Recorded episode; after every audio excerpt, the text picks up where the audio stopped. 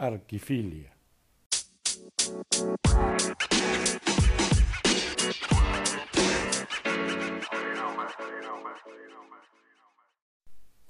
Hola, ¿qué tal? ¿Cómo están? Bienvenidos al podcast El proceso creativo de Arquifilia. Mi nombre es Berta Lazala y me da muchísimo gusto que nos acompañen. El día de hoy tenemos como invitado al arquitecto Alejandro Guerrero. Él, junto con Andrea Soto, están al frente de Atelier ARS, firma mexicana de arquitectura asentada aquí en Guadalajara, Jalisco. En este episodio tocamos muchos temas muy interesantes, como cuáles son los edificios que él considera que son la síntesis de la arquitectura. Hablamos de sustituir la palabra crítica por análisis, de los valores, de su libro Arquitecturas de Fuego. También respecto a su proceso creativo nos comparte sobre observar las preexistencias, nos habla de la relación arquitectura-paisaje, de la sinceridad constructiva, cómo se encuentra un edificio con su cultura material, en fin, un podcast que a mí me parece de lo más interesante. Espero que a ustedes también les guste. Bienvenidos, empezamos. Hola, soy Alejandro Guerrero, soy arquitecto. Eh, tengo una oficina que se llama Atelier ARS, eh, que comparto con mi esposa Andrea Soto. Y eh, nada, me gusta escribir.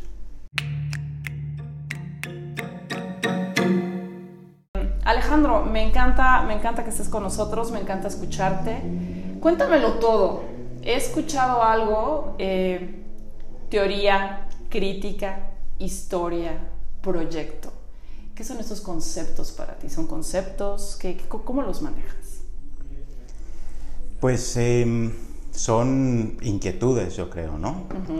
Em, desde que estaba en la universidad, tengo como bastante claridad de que pues de que me interesaban me, interesaba la teoría me interesaba la historia de la arquitectura eh, en ese momento como que el concepto de crítica todavía no lo tenía tan claro.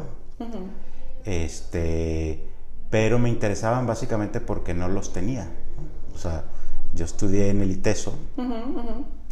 Eh, salí en el año 2000 y pues, eh, aunque digamos, el ITESO es mi universidad y estoy muy agradecido con ella, pero sí tenía muy claro que había cosas que para mí no habían sido explicadas, que no habían sido lo suficientemente claras o profundas.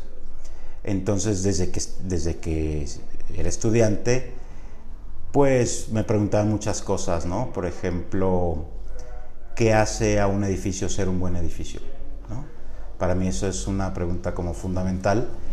Y yo sentía que en aquel momento, eh, al menos los profesores que yo tuve o algunos de los que tuve, no podían responder a esa pregunta como de manera absolutamente satisfactoria, ¿no? Entonces, este, siempre se me quedó como esa, pues esa espinita de seguir buscando, investigando y mi primer este, pues acercamiento para responder a esa pregunta fueron los libros, ¿no? este, yo me acuerdo que yo creo que tuve todos los libros de la biblioteca de Liteso en mi casa, ¿no?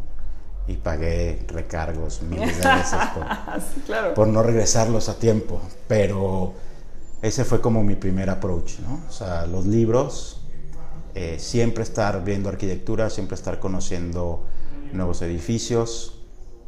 Y esa fue como mi, de alguna manera, como mi escuela alterna a la escuela. ¿Qué tipo de libros veías? Libros de historia. Libros de, historia. de arquitectura, libros, o sea, monografías de arquitectos, eh, libros también con un, con un corte teórico.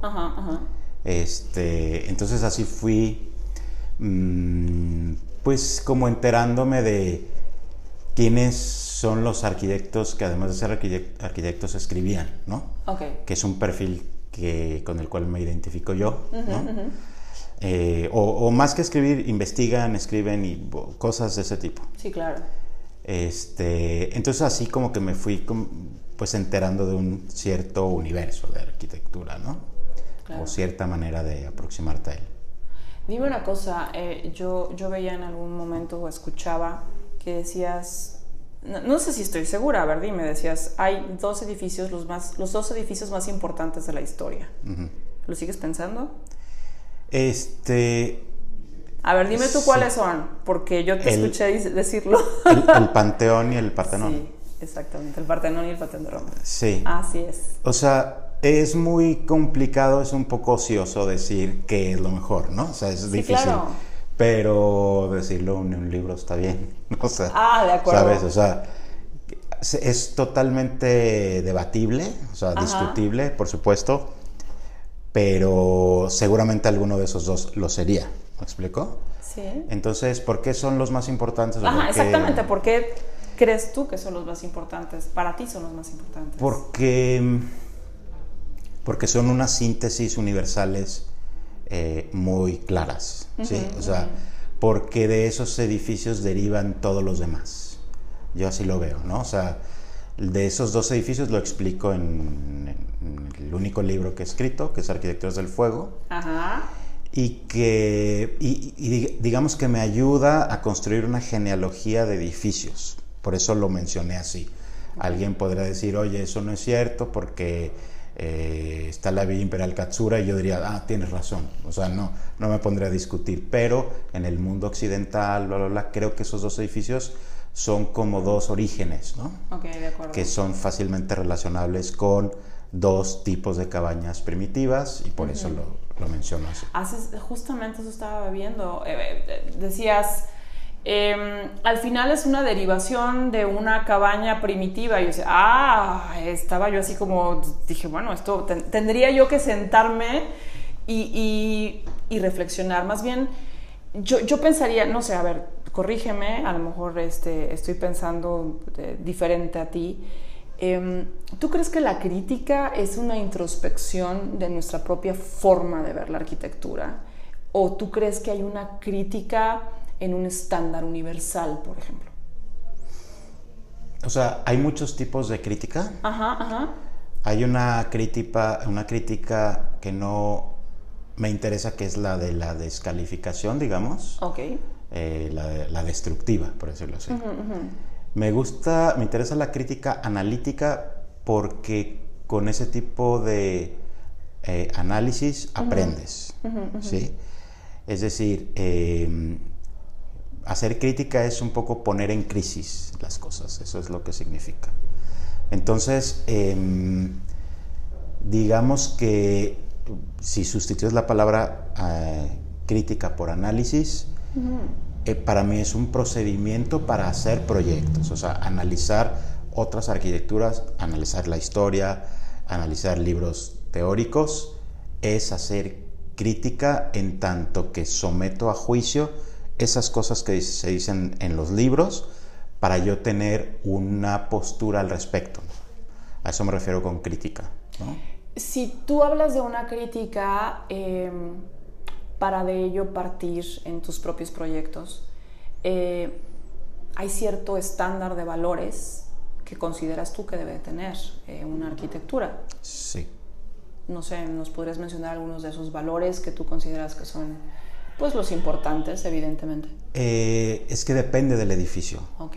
O sea, yo no... ¿La función hace el valor que debe de tener el edificio? Mm, no, digamos que la, la crítica específica para un edificio, desde mi punto de vista, y puedo estar equivocado porque como no soy historiador ni crítico profesional, puedo estar equivocado, pero la crítica operativa que a mí me funciona es aquella que se hace en función de lo que cada edificio está proponiendo. O sea, te voy a poner un ejemplo. Hace rato hablé de la Villa Imperial Katsura, ¿no? La Villa Imperial Katsura tiene unos valores, ¿sí? Y entonces, eh, por ejemplo, que está un edificio de 1600 y algo, que parece un edificio moderno, parece un edificio, o sea, tiene un cierto aire contemporáneo. Este, está construido en madera, eh, tiene cierta austeridad, aunque es un palacio imperial. Entonces, digamos que esa crítica que haces o ese entendimiento, ese análisis, se hace desde los valores del propio edificio.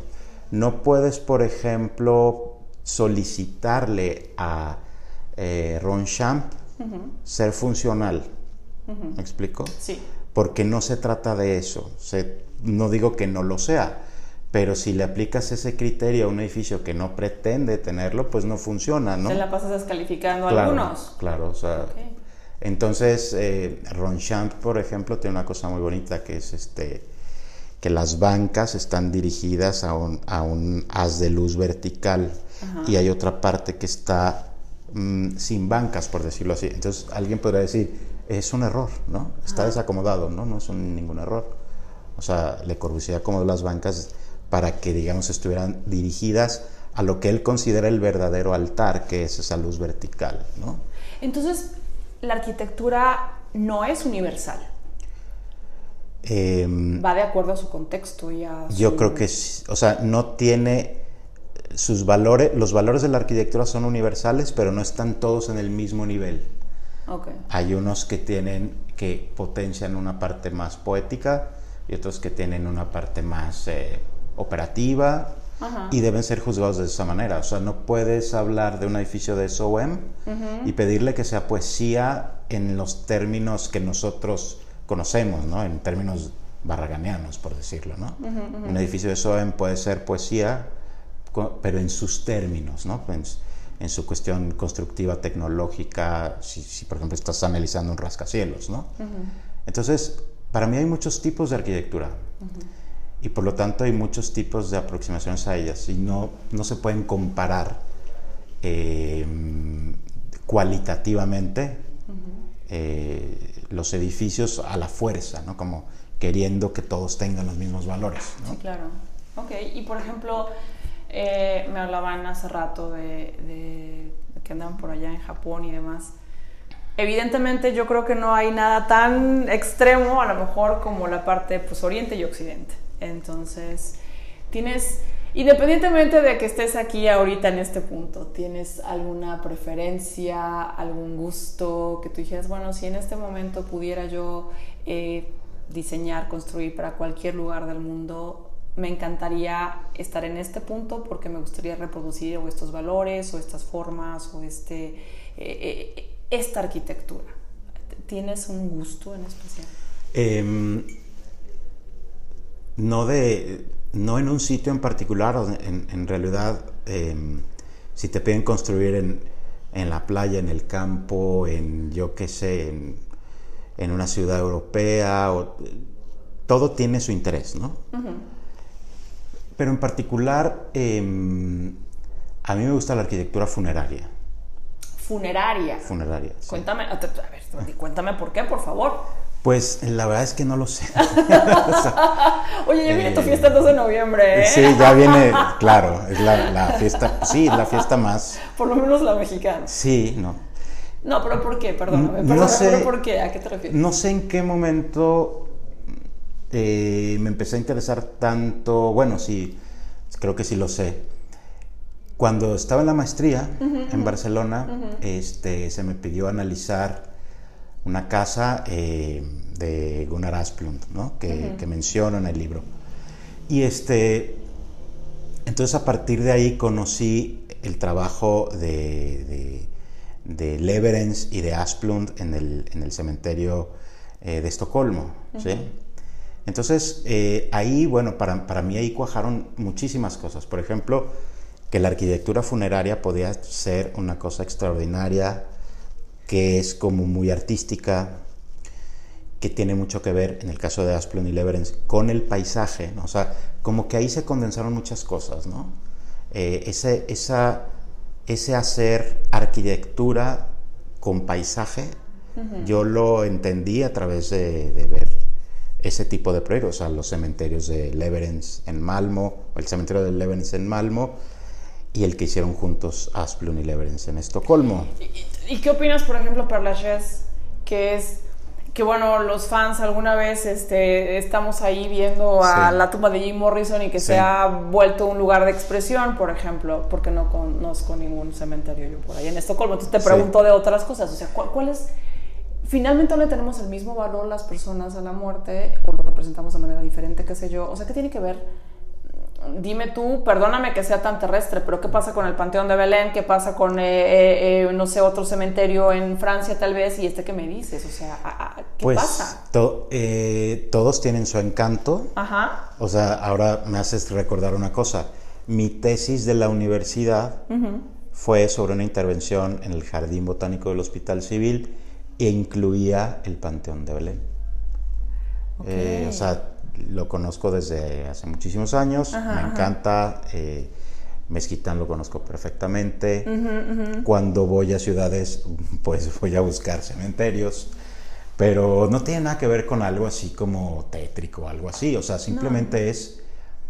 eh, lo, lo que pasa es que después lo entendí así. Lo que me interesa de, de la arquitectura, en todo caso, son los rituales, ¿no? O sea, yo creo que el entendimiento profundo de los rituales humanos te hace eh, prof- profundizar en tu arquitectura. Es decir, eh, yo creo que todos empezamos produciendo arquitectura pensando mucho en la forma, en los materiales, en las texturas, en todo eso, que es muy importante, ¿no? que es, Pero yo creo, no sé, a lo mejor a lo mejor llegué muy tarde y todos lo sabían, pero yo apenas hace unos años me di cuenta y dije, bueno, cuéntamelo por favor porque yo no estoy enterada. pues, A ver, dime. Sí, o sea, te das cuenta que, que son los rituales humanos Ajá, tu material de trabajo para producir arquitectura. Y eso nos dimos cuenta la primera vez que Andrea y yo hicimos una tumba, básicamente. O sea, es que sí hemos construido eso. Este, nos pidieron una tumba en un, en un campus industrial que construimos. O sea, es una cosa rarísima. No nos la pidieron nosotros, la propusimos. O sea, el dueño de la empresa, estábamos apenas iniciando el proyecto para una empresa de granos de maíz. Y en ese proceso el, el fundador mu- muere. Y André y yo, que ya estábamos, o sea, que, que teníamos así en la punta de la lengua, ¿no? El tema de hagamos una tumba, se lo dijimos al dueño y, y nos dijo, bueno, al hijo del dueño, y nos dijo, ¿por qué no? Va. Y entonces, este, es una cosa bastante sencilla, es un jardín memorial con, pues con una, con un, este, una tumba abierta, es decir, un- una parte excavada, una urna cineraria empotrada en el muro. Eso es una cosa muy, muy sencilla, pero tiene mucho significado, o sea, tiene muchísimo... Vamos a ver, a mí me tocó eh, presenciar el ritual, nunca mejor dicho, de cuando esta familia, de, de tener las cenizas en una urna en su casa, hicieron todo un ritual para entregar a su papá y depositarlo en el memorial que habíamos hecho, ¿no? Eh, entonces, este, hicieron una misa, bla, bla, bla, después sacaron la urna, la, la em- los eh, empleados de esa empresa y los familiares se congregaron alrededor de este memorial y este y, lo- y los tres hijos pues así tomaron la urna con las cenizas de su padre, lo depositaron y sellaron la pues la tumba. Entonces, eso es algo, o sea, en el momento en que yo presencié eso dije, tengo que tener más cuidado con lo que hago, ¿sí? Porque es algo muy serio, o sea, Sí. es, es- es- estás em, procediendo con, con sentimientos muy profundos y con, con emociones que, que nunca, mm, vamos a ver, que si si haces una cafetería en la esquina no sucede. Sí, claro, claro. Entonces, ese tipo de arquitectura es el que a mí me gusta, es la que a mí me gusta. Por lo tanto, todo lo que tenga que ver con sacralidad, por lo tanto, todo lo que tenga que ver con, con rituales, eh, me interesa. Con espiritualidad, eso es lo que me gusta. Alejandro, eh, ¿cómo te gustaría que fuera tu tumba? El ritual que hiciera Andrea para tu espacio. Este, bueno, ya lo hemos platicado. ¡No es cierto! Sí, Sí, quería yo que no tuvieras esta pregunta preparada, pero No, ya la no. tienes. sí, este, bueno, es en, en parte en broma, en parte no. Ajá. Eh, hemos platicado que si, cuando me muera, que lleven mis cenizas a, eh, a esparcirlas en, el, en un promontorio eh, longitudinal que está en el cementerio de Leverens en Malmo. Ese promontorio es una construcción, es parte del cementerio, es algo construido, pero que está junto a un promontorio primitivo. ¿no? Entonces, este, el, el, problema sería llevarte las cenizas, ¿no? O sea, sí, metes, metes a la familia en un lío. ¿Por qué ahí? ¿Por qué? Porque me parece un, pues un lugar muy, muy significativo. Además, lo conocimos Andrea y yo juntos, etcétera, ¿no? Es, okay, okay. Este, pero si hacen lo mismo en Mezcala, eh, también me gusta, ¿no? también descanso. También, sí, sí, sí. sí. Ay, no, me parece, me, parece Eres la primera persona eh, que estando aquí sentados me, me, habla sobre esa parte, ¿no? Ritual, la parte de, toda esta cuestión de la muerte. Creo que nunca, se, nunca habíamos tocado, siempre estamos, no, que el museo, que el edificio, que el rascacielos, que no sé cuánto. Me, me, has, me has, cautivado con esta parte, ¿eh? Pues sí, lo que pasa es que, mm, lo digo de verdad, o sea, es como cuando, a ver, a mí me tocó hacer proyectos desde muy joven. Ajá sin esperarlo. ¿eh? O sea, eso es una cuestión de suerte o, eh, o como dicen ahora, de, es tu privilegio, ¿no? Todo es una cuestión de privilegios. Pues sí, no tengo nada ¿Cómo, ¿Cómo eres arquitecto? ¿Por qué es privilegio? ¿Tienes papá eh, arquitecto? No, no, pero tuve suerte de, tener trabajo prácticamente desde que salí de la universidad. Este, tuve proyectos de manera independiente, eso es lo que quiero decir. ¿no? Entonces me hacían encargos empezaron muy pequeñitos y luego fueron creciendo y entonces empecé a tener continuidad y tuve una oficina sin esperarlo, por decirlo así. O sea, prácticamente dos años después de que salí, pues ya tenía una oficina y, afortunadamente, ¿no? Entonces, eh, digamos que el ansia de construir, o sea, no sé si sabes a lo que me refiero, cuando estás muy joven, pues sí, lo que quieres es hacer, hacer proyectos y construirlos y, ¿no? un poco como, pues eso. Eh, a mí eso me pasó muy rápido, o sea, me sucedió rápidamente que pude hacer muchos proyectos y construirlos y bla, bla, bla. De tal manera que eh, toda esta cosa que yo sentía que me había hecho falta en la universidad, pues yo lo, lo, solucioné, lo solventé con, con una maestría, ¿sí? y esa maestría se, era sobre la relación entre historia, crítica y proyectos. O sea, em, y ¿Dónde la, hiciste? Me decías que en Barcelona. ¿En, qué, en la Universidad Politécnica de Cataluña. En la Politécnica de Cataluña. ¿Hacías investigación? Ah, ¿Era una maestría de investigación? No, era de investigación y de proyectos. Y de proyectos. Sí, esa era como su particularidad. O sea, es un poco como no separar eh, el hecho de leer historia, investigar y hacer proyectos. O sea, eh, digamos que a grandes rasgos eso es lo que se, se explicaba y a mí me pareció como de lo más claro.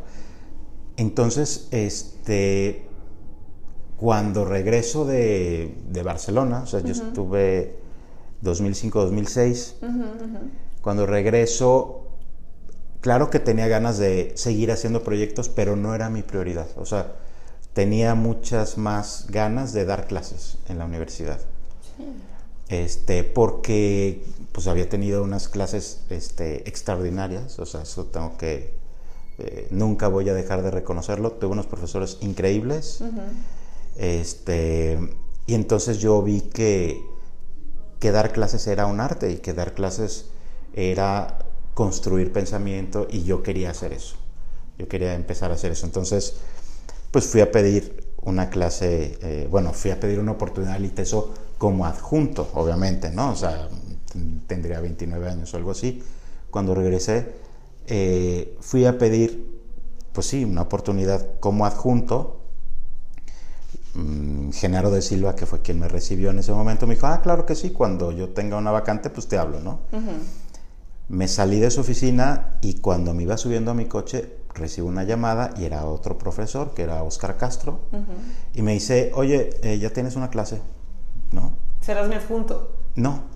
¿Serás el titular? El titular.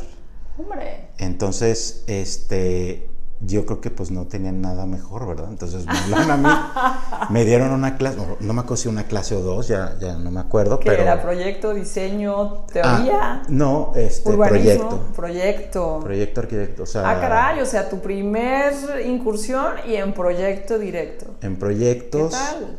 Y entonces yo lo que hice fue, desde la clase de proyectos, hablar de historia y hablar de pensamiento, digamos, ¿no?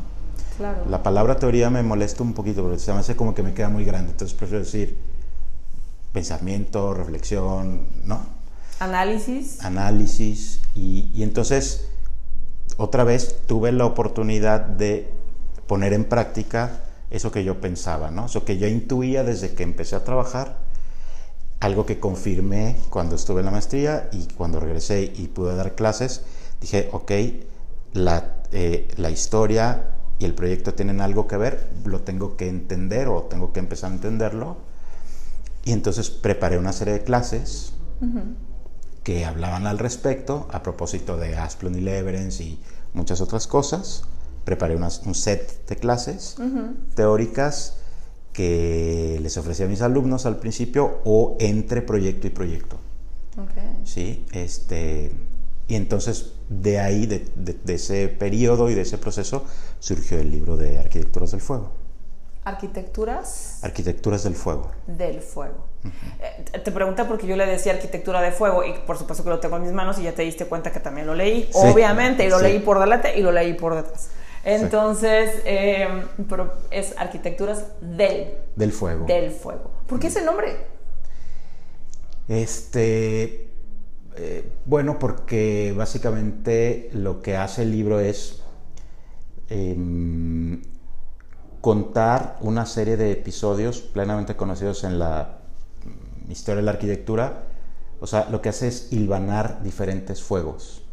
O sea, el fuego de la cabaña primitiva, este, chimeneas, hogueras, fue- arquitectura eh, en cuyo proceso de construcción eh, está presente el fuego, es decir, el fuego en, di- en diferentes formas eh, es como el hilo conductor del libro.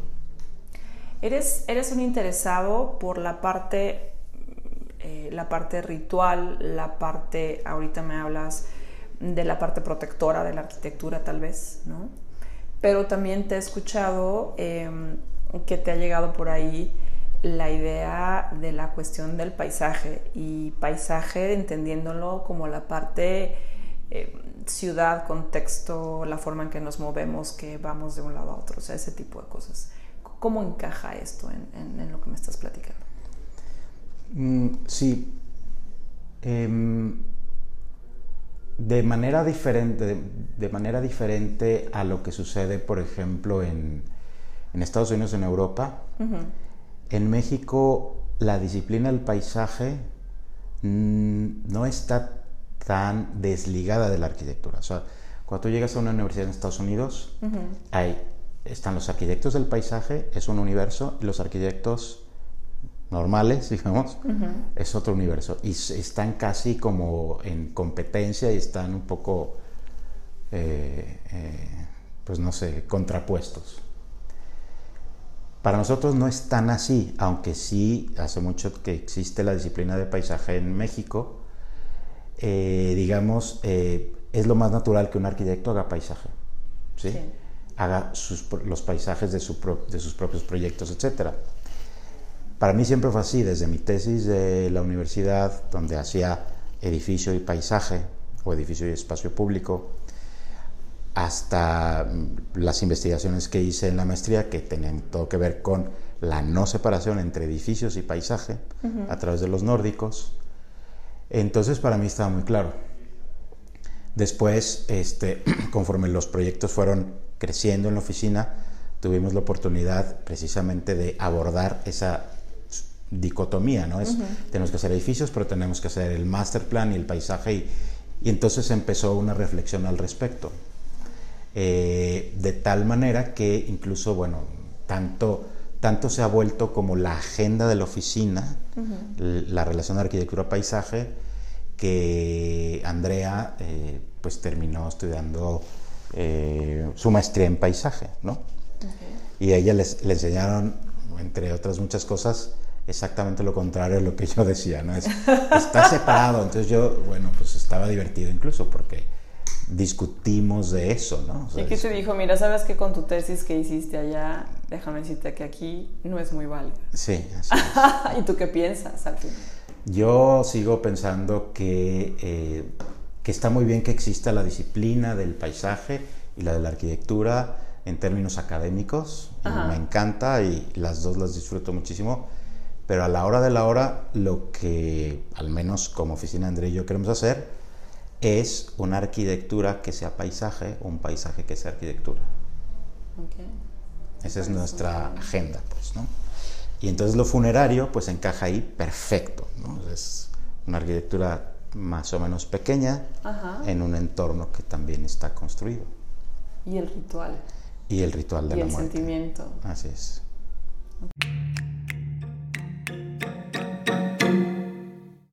¿Y qué tal? ¿Coinciden con el Panteón de Roma y el Partenón como síntesis de la arquitectura? ¿Qué tal también esa frase de los rituales humanos son tu material de trabajo para producir arquitectura?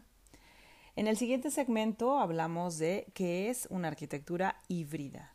Alejandro nos dice sobre las mezclas de arquitectura, nos comparte em, cómo maneja el hibridar el edificio tradicional o el edificio moderno. ¿Escuchamos?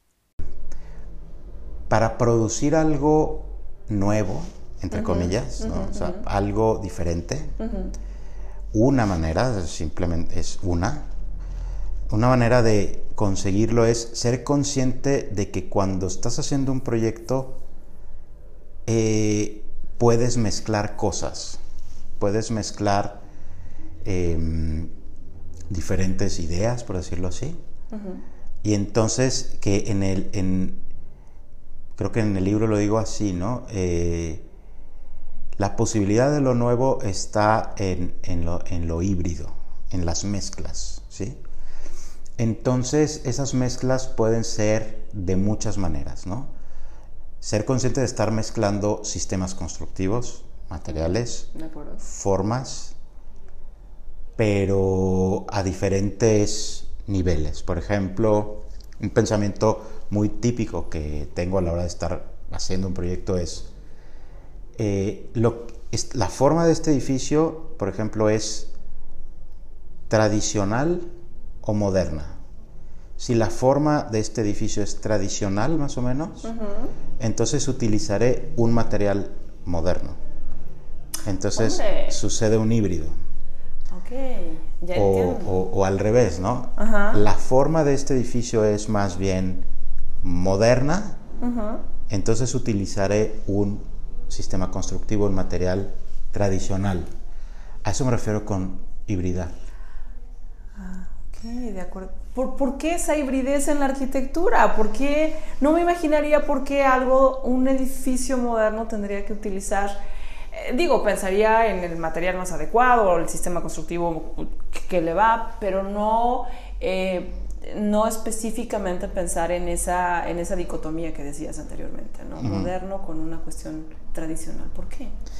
O sea, ¿por qué, me, ¿por qué mezclar? Porque em, quieres hacer aparecer algo con un proyecto, no quiero decir original porque es muy sangrón, ¿no? Pero algo eh, que, que, tenga algo que ofrecer, ¿no? O sea, quieres hacer que tu edificio tenga algo que ofrecer en, términos arquitectónicos. ¿sí? Entonces, te, pongo un ejemplo que tiene que ver con esto, ¿no? Em, eh, ahora estamos haciendo un, edificio muy sencillo, es una estructura eh, industrial que eh, parece un templo. Ah, ¿cómo crees? Parece un templo, por, pero, pero vamos, no tiene columnas dóricas ni nada de esto, ¿no? Parece un templo por su organización, por su simetría, por ciertas equidistancias de las columnas, pero todo es metálico y además tiene una cubierta catenaria, ¿no? Entonces, eh, y alguien por ahí decía, ah, eso parece un templo, y yo decía, bien, o sea, si, si estoy logrando transmitir la idea, ¿no? Este, o sea, es un, parece templo, pero es metálico, pero es industrial, pero es una catenaria, o sea, implica un, un poco de tecnología. Es decir, hay, se están mezclando cosas. Eh, en otro edificio, ahora que también estamos como terminando, Andrea y yo hacemos un diente de sierra, que es una estructura típica de lo industrial, pero, esa, pero ese diente de sierra, la, la, última crujía se entierra en la tierra, o sea, es paisaje. ¿no?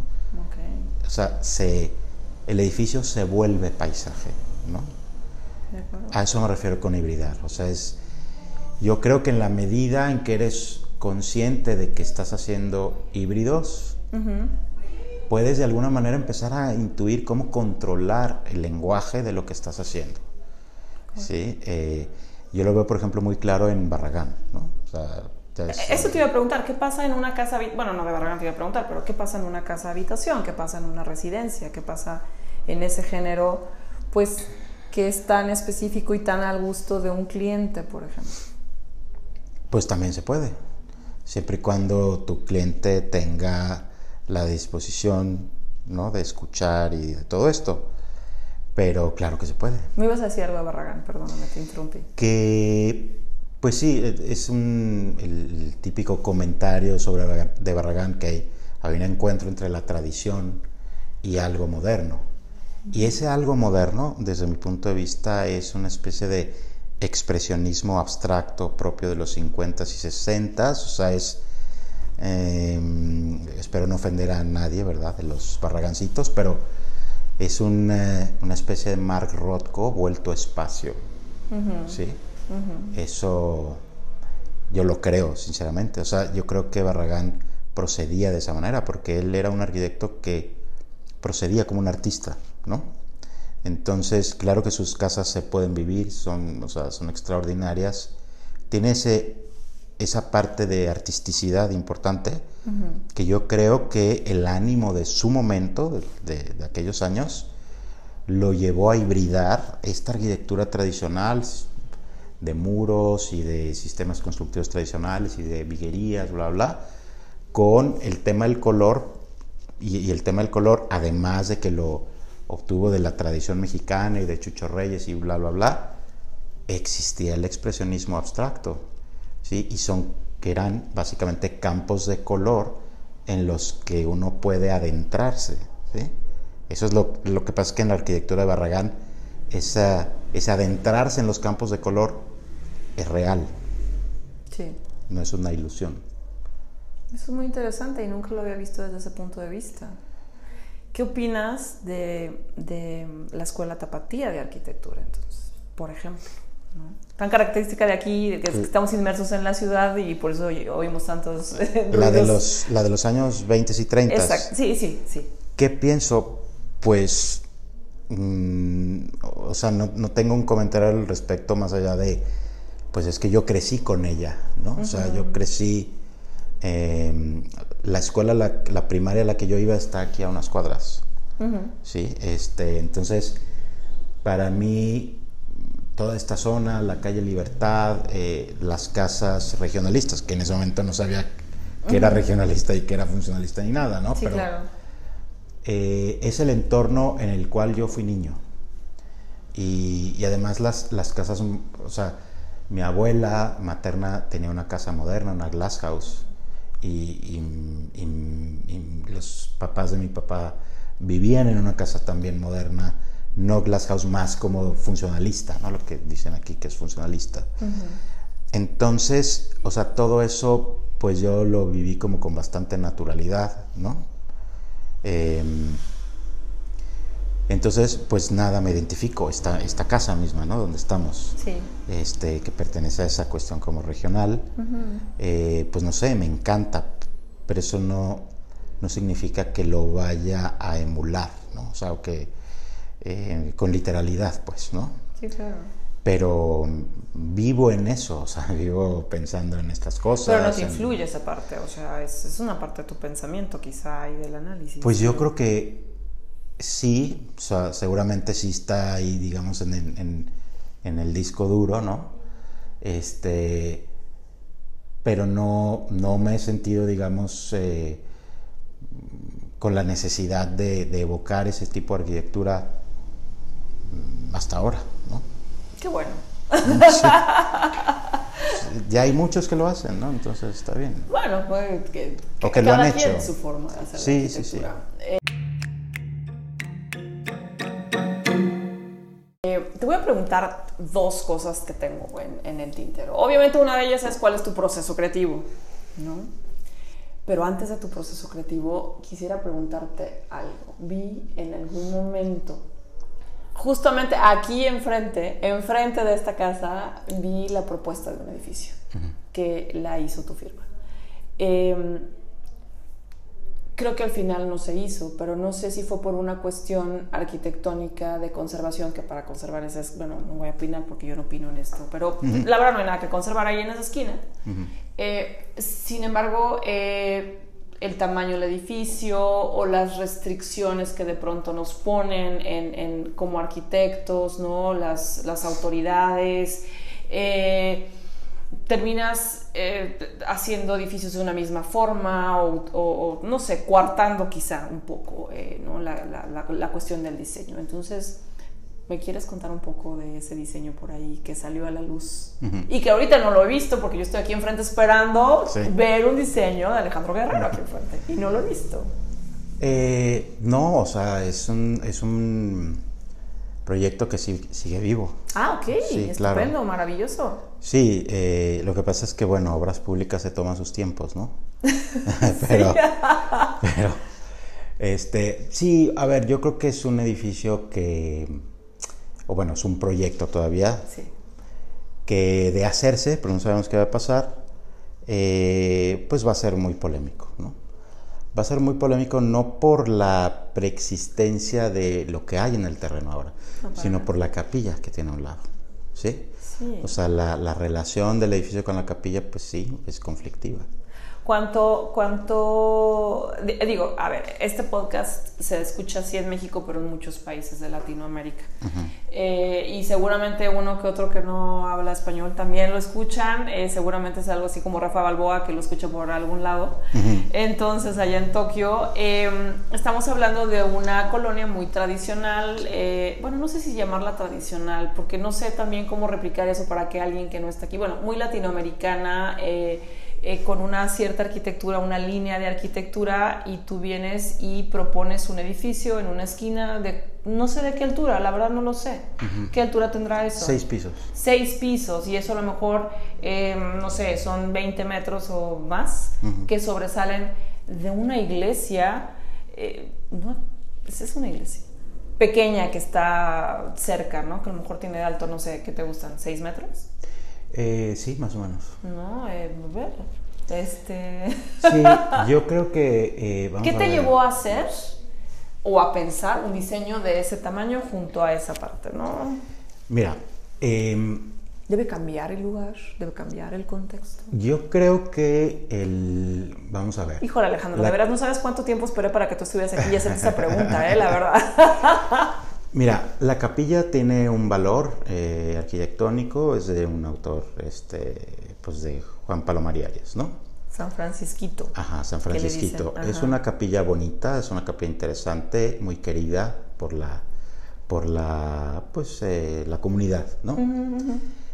A mí, por eh, diferentes situaciones, me cae el encargo de construir un edificio de viviendas al lado, ¿sí? Eh, yo desde el principio supe que eso iba a ser complicado, ¿no? ¿Por qué? Pues porque para que el edificio se haga tiene que tener una cierta cantidad de niveles, o sea, para que sea rentable, ¿no? y, y, la capilla es particularmente bajita. Sí, sí. Entonces todo eso complica la ecuación. Eh, yo decidí entrarle pues porque, porque prefiero intentar el cómo sí y, bueno, llevamos años en esto, en esa, en esa, haciendo ese proyecto con muchísimas versiones. Logramos convencer a nuestro cliente de que no agotara todo el CUS, todo el coeficiente de urbanización, o sea, que renunciara a construir eh, una buena cantidad de niveles. Lo convencimos, él estuvo de acuerdo, bla, bla, pero hay un, hay un, este, pues un punto de equilibrio en la inversión. Totalmente. Y eso te da seis niveles, ¿sí? Son, es un edificio, eh, mm, no está bien que yo lo diga, es un edificio más que correcto, es un edificio muy bonito el que estamos proponiendo, pero tiene una eh, relación complicada con un, con un eh, tema de patrimonio, ¿sí? Y es mucho menos, es mucho menos alto que otros edificios que hay a lo mejor quizá a dos cuadras para allá, Desde pero luego. el punto es por la vista, tal vez, no sé. El, el tema es que tiene la capilla justo al lado, ¿no? Pared con pared. Entonces lo que nosotros estamos, bueno, hicimos un análisis que es muy largo de explicar aquí, pero básicamente el edificio está hecho con todo este proceder que te digo, ¿no? Es, es decir, el edificio tiene ciertas gestualidades de estas casitas que, en las que estamos, las de Díaz Morales, Ajá, ajá. tiene cierta gestualidad de la capilla, de, de la casa, eh, de las casas, las casonas francesas, de la zona. Es decir, eh, la verdad es que hicimos como un, un, un híbrido. Una arquitectura Sí. híbrida, por supuesto. un- un híbrido bastante eh, complejo. El edificio, digamos, se levanta de cierta manera para que la capilla, para que tú puedas te- seguir teniendo la capilla en su totalidad. O sea, el edificio curva uno de sus muros para que de esa manera como que se echa hacia atrás, tú puedas seguir conservando la perspectiva un poco del- de la capilla, o sea, para que no lo tape. En fin, hay consideraciones. Este, yo creo que es un tema complicado, no, no me... Vamos a ver, eh, me preocupa, por supuesto, o sea, yo creo que soy un arquitecto bastante responsable, pero eh, uno no, no puedes ni, ni nada más renunciar al encargo, por decir yo no hago nada ahí porque qué miedo, eh, tampoco puedes ponerte como en el plan de desarrollador de me vale madre si yo hago lo que yo quiero aquí. No, o sea, es la ley, bla, bla.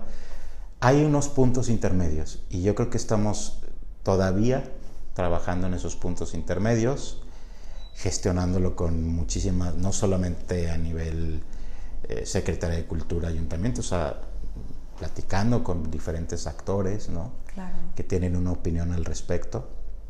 El edificio va a ser polémico. Pero eh, otro de mis intereses, eh, en, el cual soy menos erudito, pero también es parte como de mi agenda personal, es el patrimonio. Entonces a mí me ha tocado, por ejemplo, ver edificios, o sea, aquí el tema es la escala, ¿no? O sea, el gran tema es la escala de, de la torre. Bueno, no es una torre, es un edificio. Este, me ha tocado visitar porque los he ido a buscar, porque precisamente estas cosas me interesan. Por ejemplo, un edificio como el Columba, ¿no? Columba de Sumtor en Colonia, donde Sumtor construyó sobre dos ruinas preexistentes, sobre, Sí. ¿sí? Y entonces eh, hu- hubo quien no estuvo de acuerdo, hubo quien sí estuvo de acuerdo, etcétera, etcétera. Pero yo creo que eh, precisamente ayer acaba de suceder una mesa de diálogo de patrimonio de mujeres arquitectas en el ITESO. Y muchos opinaban eso, decían, bueno, es que tenemos que, eh, la- no es la palabra fle- flexible, ¿no? sino tenemos que ser más críticos al respecto de cómo se aborda el patrimonio. Y, es, y esa es nuestra manera de ser críticos, ¿sí? O sea, de ser... Claro que las preexistencias son importantes, pero también es importante construir el patrimonio del futuro. Sí, sí. Entonces, eh, hagámoslo trabajar todo en conjunto. La ciudad tiene que cambiar su escala, ya, ya cambió. O sea, no tiene que cambiar, ya cambió. Hagámoslo de la mejor manera, sí.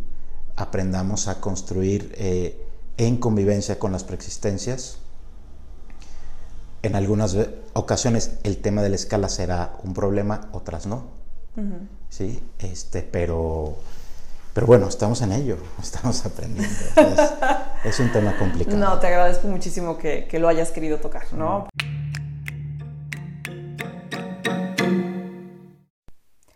Y desde luego viene la pregunta medular de este podcast. ¿Cuál es su proceso creativo? ¿Escuchamos? Eh, bueno, obviamente no es una metodología, o sea, no quiero que se tome así, pero de qué manera más o menos este, procedemos, ¿no? Eh, Primero, como somos una oficina de dos, o sea, Andrea y yo, tenemos una especie de regla no escrita de no dibujar nada hasta que hayamos hablado lo suficiente, ¿sí? Hasta que tengamos la suficiente información. Por supuesto, como, en, como cualquier otra oficina y cualquier otro arquitecto, lo primero que hacemos es una investigación, es un research de las cosas básicas, lo que todo mundo hace, ¿no? Es decir, eh, dimensiones del terreno, topografía, soleamiento, vistas, etcétera, ¿no? Normativa, ¿no? sí. importante. Eh, eso es un, esa es como una primera parte. Después viene otra, que es otra otra investigación, otro research, que tiene que ver con preexistencias, eh, con preexistencias no físicas en el terreno, no solamente físicas, preexistencias en el tiempo, es decir, historia. Entonces, bien, eh, eh, dependiendo del tipo de proyecto, pues vamos analizando diferentes casos de estudio, ¿no? y, también depende de mucho de las cosas que estamos André y yo observando en ese momento a través de libros o de intereses personales, ¿no?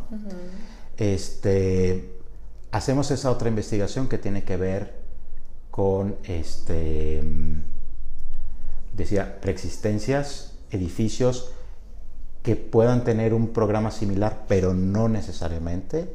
O sea, por ejemplo, ahora estamos haciendo una especie de albergue para niños y estamos este, revisando eh, monasterios, ¿sí?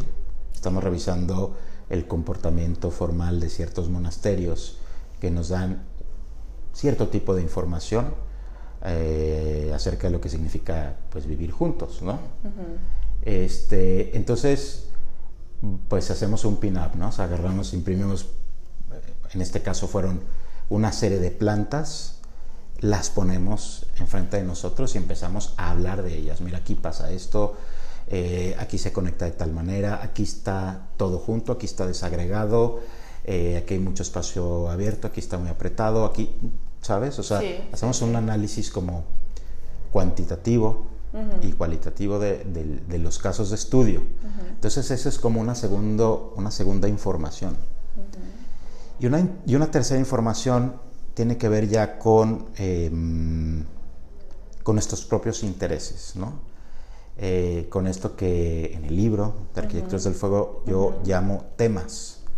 ¿sí? Es decir, eh, si el, apartado intermedio habla de sistemas formales, hablo de sistemas formales, el último apartado son temas. Entonces, por ejemplo, ahí ya hay como una cierta, hay un, eh, un filtrado de información. Te pongo un ejemplo, tú puedes analizar un terreno, ver que tiene una topografía considerable y entonces eh, decides que ese es el tema del, proyecto. O sea que no solamente debes responder a él adecuadamente, sino que quieres hacer de la topografía el tema del edificio. ¿sí?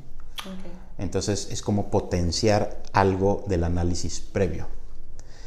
Eh, eso sucede a nivel material, a nivel atmósfera, a nivel constructivo. O por ejemplo, eh, un tema que nos interesa muchísimo es la perspectiva, ¿no? Hemos trabajado conscientemente de, estar haciendo eh, una perspectiva, eh, me refiero a una fuga, ¿no? me refiero a un vacío, en diferentes proyectos porque en algún momento dijimos, esto nos gusta, ¿sí?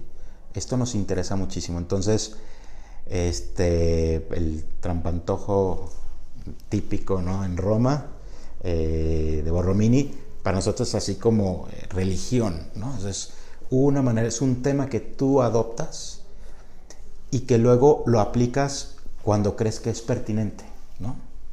Eh, es decir, hay edificios que son topografías, hay edificios que son fugas, hay edificios que son, mm, digamos, tótems, ¿no? Son como cosas que puedes rodear. este, luego hay otros edificios que que trabajas más bien como a nivel atmósfera. Sabes que eh, aquí necesitamos una penumbra, ¿sí? Necesitamos que tenga una cierta penumbra por N cantidad de razones que tienen, pueden tener que ver con el contexto, con el cliente, o con yo qué sé. Ahí ya es como una interpretación. Esa, esa última parte de los temas ya es una especie de interpretación y, que nos hace, es una idea la cual perseguimos, ¿no? Vamos persiguiendo todo el tiempo, ¿no? Este, y, eso mm, en muchas ocasiones, cuando se puede, incluso bautiza al proyecto, ¿no? Por ejemplo, ahora tenemos un proyecto que se llama Villa Promontorio.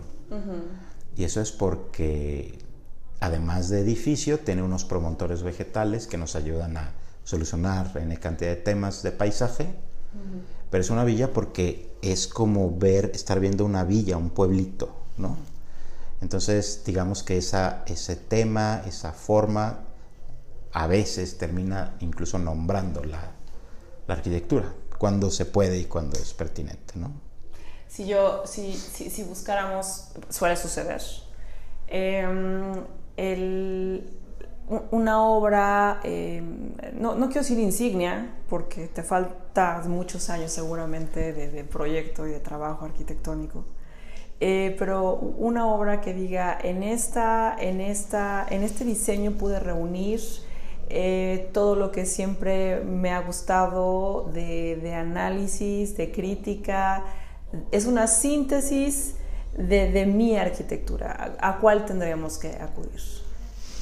Para eh, conocerte más. Sí, pues generalmente es el último, ¿no? El último proyecto que, que estás construyendo. Ajá. Eh, en este caso es una, un edificio para una tequilera. un edificio para una tequilera. Sí, este, yo creo que ese sin duda sintetiza todo lo que pensamos y todo lo que creemos que, pues todo en lo que creemos, ¿no? O sea, la relación arquitectura-paisaje, la sinceridad constructiva, em, cómo se encuentra un edificio con su entorno, con, incluso con su cultura, con su cultura material. Este, sí, yo creo que ese edificio sin duda es el que más nos, nos representa hasta ahora y este, le, le falta poco para ser terminado pero sí, yo ya tengo como muchas ganas de, de, verlo, de ver qué sucedió. Te voy a hacer unas preguntas. Bueno, no unas preguntas, te voy a decir una palabra y tú me contestas lo primero que te venga a la mente. Ay, Dios. ¿Te parece? Sí. Ok. No digo, puedes pasar si quieres. estoy hablando más bien como de tus favoritos. Tu forma favorita. Forma favorita. Eh, forma profunda. De eso hablo en el libro material? No puedo decir eso. ¿Tu color?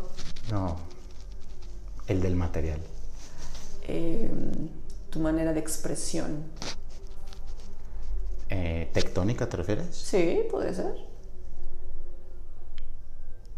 Yo creo que me, me interesa la complejidad. La complejidad. ¿Tu estilo? Ninguno. Ok. ¿Tienes una pasión? La música. La música, mira qué tal. Eh, ¿Quién es tu intérprete o tu estilo favorito o tu grupo? ¿De música? Eh, me gustan tantos, tantos, pero si tuviera que decir uno diría The Smiths. Ok, The Smiths. ¿Tienes un libro favorito que no sea Arquitectura del Fuego? No es mi libro favorito, Arquitectura del Fuego. Este, tengo, no sé, muchísimos, pero... Recomiéndanos uno. Hay una colección muy bonita que venden en Arlecta, que está Ajá, sí, claro que sí, ¿cómo no? Sobre arquitectura griega, romana, eh, eh, egipcia. Es una son muchos libros negros, eh, que es una compilación de la Universidad Politécnica de Madrid. Eh, no, me recuerdo, no, no, no, me acuerdo cómo se llama la colección, pero eh, así se llama, es que cada uno tiene un nombre, se llama arquitectura egipcia, arquitectura romana, eh, etcétera, ¿no? Este, yo creo que esa es una joya, esa es una colección muy querida por mí y es algo que, que lo veo muchas veces, lo disfruto. Este, pero tengo muchos favoritos, por ejemplo, em, los libros de Frampton, a mí me, me, han explicado cosas, o sea, historia crítica de la arquitectura moderna, eh, el de mm, cultura tectónica, ¿no? Esa es como muy mi línea, ¿no? Si no hubieras sido arquitecto, ¿a qué te hubieras dedicado? Si no hubiera sido arquitecto y lo hubiera decidido cuando decidí ser arquitecto, hubiera sido, hubiera querido ser músico, supongo. Sí. Eh, pero yo creo que estuvo bien que no lo hiciera. ¿Y hoy? Yo creo que, a ver, yo creo que sería artista o intentaría ser, o sea, si ya no por algo no pudiera hacer arquitectura, intentaría ser artista, aunque tengo mucha bronca con el arte. Artista, eh, escultor, pintor, artista plástico. Sí. No sé si haría pintura, escultura, no lo creo porque no tengo esas destrezas, pero tal vez algo de video, tal vez algo de cine. O sea, a fin de cuentas, pues haría algo que tenga que ver con, con el arte, ¿no? Con la creatividad. Okay.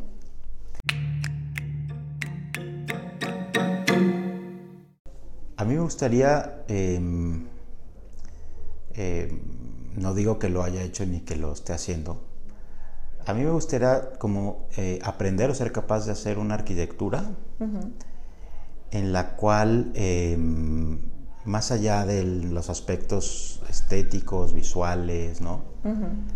La gente pudiera como sentirse, mm, digamos, aludido eh, en su más profunda humanidad, ¿no? Es decir, eh, a eso es con lo que voy con, el tema de los rituales, ¿no?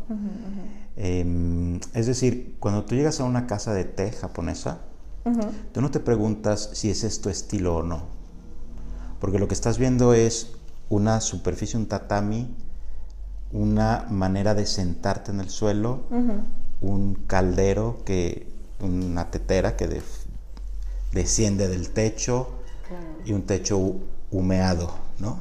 Eso es una arquitectura producto de un ritual. Y esa es la arquitectura que me gustaría hacer. Ok, me parece muy bien. Alejandro, te agradezco muchísimo que hayas estado aquí en el podcast Gracias El Proceso Creativo. No sé si quieres agregar algo más para los que nos escuchan. Nada más, solamente agradecerles por la invitación y qué bueno que tengan esta iniciativa y qué padre. Yo te agradezco a ti. Sin comentarios. Muchas gracias. gracias. que estés muy bien. Gracias.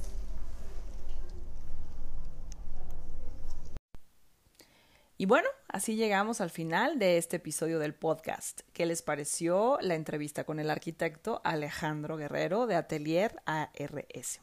Espero que les haya gustado tanto como a mí. Yo me llevo de tarea, bueno, pues qué, qué es la arquitectura híbrida para mí, pensar en ella, cuáles serían los edificios más importantes de la historia, qué tanto incorporamos en nuestra arquitectura el ritual cotidiano de las personas.